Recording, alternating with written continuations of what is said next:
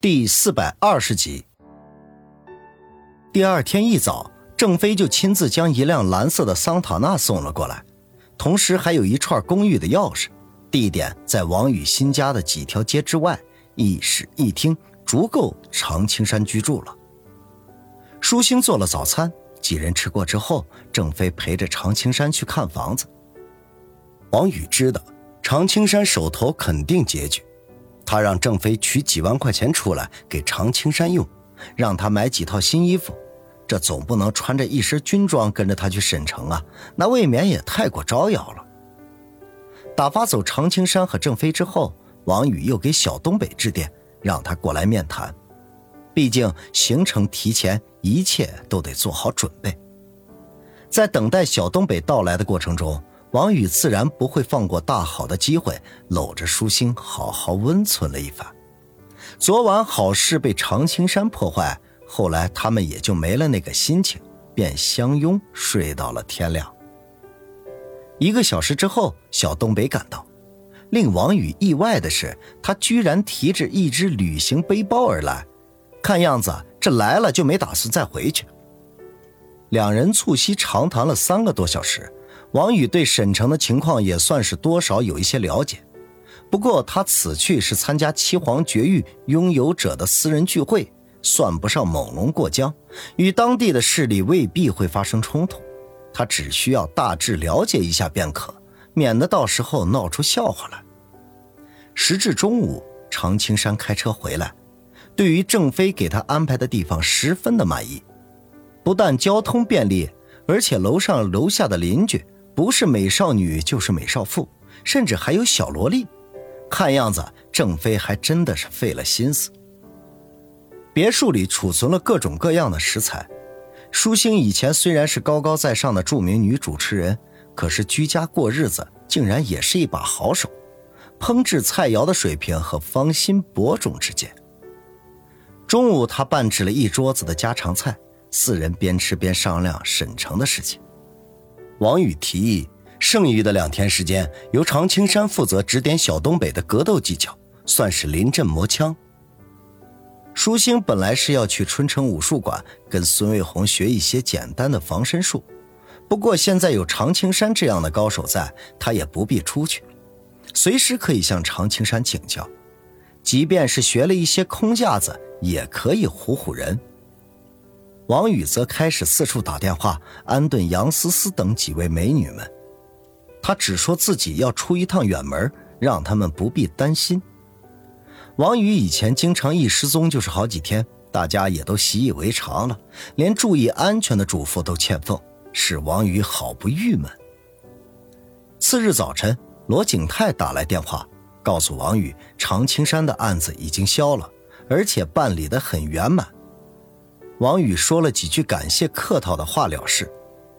常青山得知这个消息之后，高兴的差一点没有跳起来。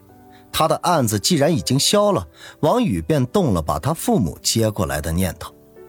不过这事儿他打算先斩后奏，否则常青山又会推三阻四，各种客气。于是他找了个机会，给孙威和宋奎打电话，让他们前往常青山的家乡。设法将其父母给接过来，至于使用什么方法，悉听尊便。不过他还是善意的提醒：常青山的父母可都是隐世的武林高手，他们最好不要胡来。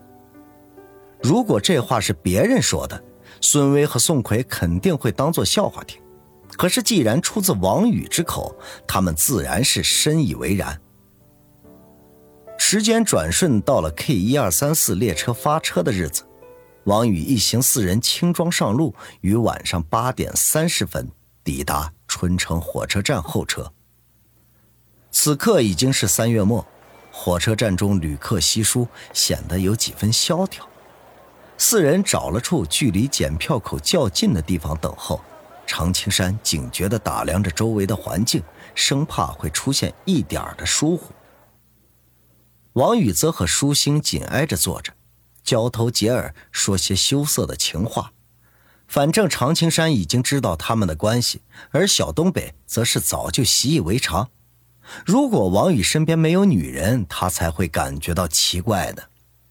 距离检票还差五分钟的时候，常青山忽然坐到了王宇的身边，低声说道：“王宇，有两个人形迹可疑。”王宇微微一愣，并没有抬头去看，而是用眼角的余光向远处扫了一眼，果然见到他们的斜对坐着两个人，都是大光头，穿着普通的衣服，有个悠然的玩着手机，一个好奇的东张西望。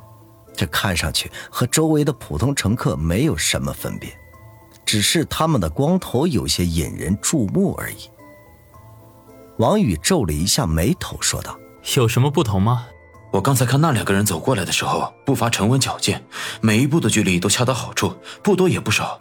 这是经过长期训练之后慢慢养成的习惯。当然。”比如部队的军人也可以做到这一点。你留意到他们的光头没有？和普通人故意剃光不同，他们头皮发暗，中间和两侧的颜色略有差异。我怀疑那是常年练习铁头功的结果。王宇，你这次出来，除了我们四个人之外，还有其他人知道吗？常青山先是长篇大论，然后又沉声问道。王宇摇摇头，他们改乘列车前往省城，就连焦作文和小马都不知道。嗯。但愿那两个人不是冲着我们来的。常青山嗯了一声，紧绷的神经仍旧没有放松。检票时间到了，旅客们有序的排队检票，王宇四人混在其中，丝毫不起眼。尤其是舒心，她不但漂亮，还曾经是春城市的名人。为了安全起见，常青山稍微为她改变了一下装扮，使一个年轻貌美的女人瞬间。变成了长满雀斑的假小子，舒心啧啧称奇，赞常青山这易容术了得呀！没想到常青山却大摇其头的说道：“这算什么易容术？真正的易容术，除了高超的化妆技术和模仿能力之外，还懂得缩骨变身等等技巧。只有将这些有机的配合在一起，才能称得上易容术。”他一说完，就连王宇和小东北都是一脸的惊愕。要不是常青山一本正经，再加上他本身超高的武力值，还以为他这是在信口胡诌呢。小东北当时就摇头自语：“武林的世界根本不是我们可以想象的。”四人通过检票口之后，随着人潮上了 K 一二三四列车。虽然路途并不远，可是舒心仍旧订的是豪华的四人间。空间虽然不大，可是相对于普通软卧要安静舒服的多，而且也相对的安全。四人刚坐下不久，列车就在一阵轻微的摇晃中发车了。王宇坐在窗口，向窗外望去，心中忽然升起一种异样的感觉来，仿佛这一去就再也回不来似的，一时间心情说不出来的压抑。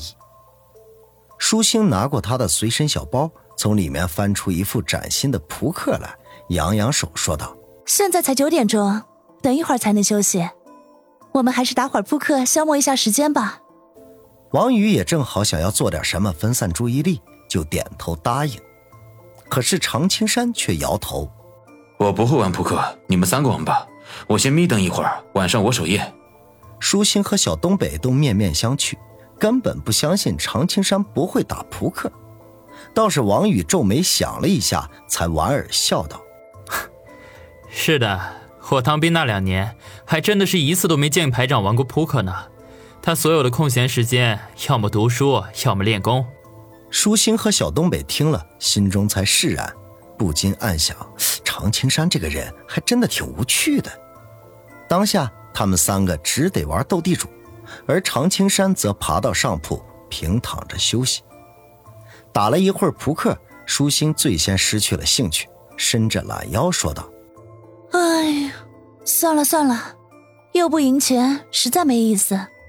我困了，睡觉睡觉。”小东北见舒心张罗睡觉，知趣的丢下扑克，爬到常青山对面的上铺休息。